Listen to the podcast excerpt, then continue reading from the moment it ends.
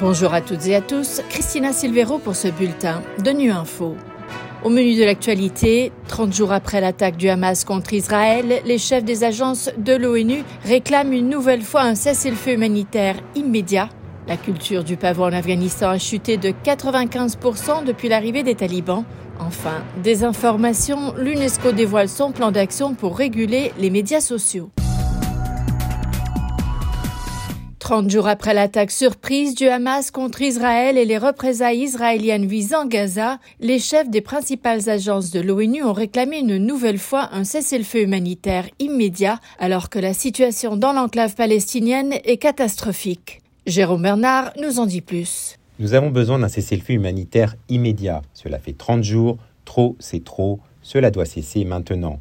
C'est le cri d'alarme lancé par les chefs de plusieurs agences humanitaires des Nations Unies, dont le chef de l'humanitaire de l'ONU, Martin Griffiths, la chef du programme alimentaire mondial, Cindy McCain, et le haut-commissaire aux droits de l'homme, Volker Turk. Dans leur déclaration commune, ils dénoncent le scandale des meurtres horribles des civils à Gaza et le fait de couper 2,2 millions de Palestiniens de nourriture, d'eau, de médicaments, d'électricité et de carburant. Pour eux, il est inacceptable que toute une population soit assiégée et bombardée, privée de l'accès à l'essentiel pour survivre. Les signataires de la déclaration renouvellent leur appel aux belligérants pour qu'ils respectent toutes les obligations qui leur incombent en vertu du droit international humanitaire et des droits de l'homme. Ils renouvellent également leur appel à la libération immédiate et inconditionnelle de tous les civils retenus en otage. À Gaza, près de 9500 personnes ont été tuées depuis le 7 octobre. En Israël, quelques 1400 personnes ont péri et plus de 200 sont retenues en otage.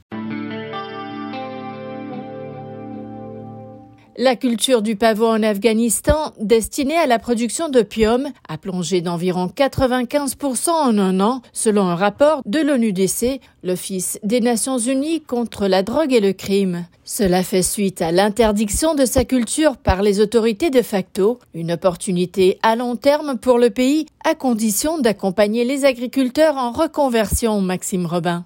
Les chiffres impressionnent. Suite à l'interdiction de la culture de l'opium par les talibans, celle-ci a chuté dans toutes les régions du pays, passant de 6200 tonnes en 2022 à seulement 333 tonnes en 2023. Pour l'ONUDC, c'est une réelle opportunité d'obtenir des résultats à long terme dans la lutte contre le marché illicite de l'opium et ses dégâts tant au niveau local que mondial. Mais cette baisse drastique change tout dans un pays où jusqu'à présent la valeur des exportations d'opiacés dépassait celle de la totalité des autres biens et services légalement exportés. Il va falloir trouver des alternatives à l'opium, notamment pour les nombreux agriculteurs qui en dépendaient. L'Afghanistan est un pays rural où l'eau manque. L'ONU estime que les efforts de développement doivent être orientés vers des activités agricoles résistantes à la sécheresse. De nombreux agriculteurs se sont déjà tournés vers la culture du blé, même si elle rapporte beaucoup moins que l'opium. Autre effet pervers, l'arrivée de drogues de synthèse dans le pays, qui compte de nombreux usagers d'héroïne. Pour l'ONU, les politiques de santé publique doivent mieux les prendre en charge afin d'éviter qu'ils se tournent vers des substances encore plus toxiques.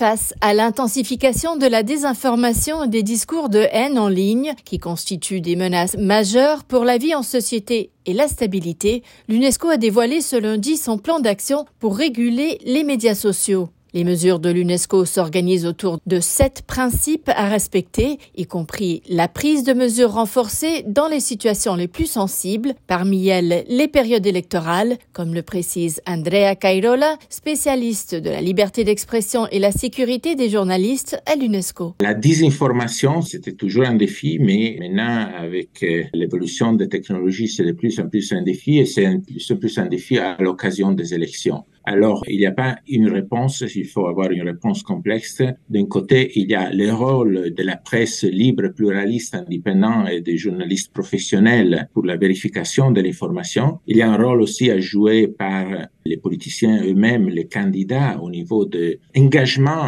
à respecter, bien sûr, le travail des journalistes et le journalisme, mais aussi engagement à ne pas abuser du narratif qui peut, bien sûr, euh, mener à une viralité de la désinformation. C'est très important aussi rappeler l'éducation aux médias à l'information, aussi avec, euh, par exemple, les commissions électorales, mais aussi c'est important le travail avec tous les acteurs de la gouvernance de l'Internet. Pour ça, comme UNESCO, dernière année, on a développé des lignes guides pour tous les acteurs à prendre des mesures en respectant la liberté d'expression et les droits d'accès à l'information. Voilà, fin de ce bulletin de Nu Info. Merci de votre fidélité. À bientôt.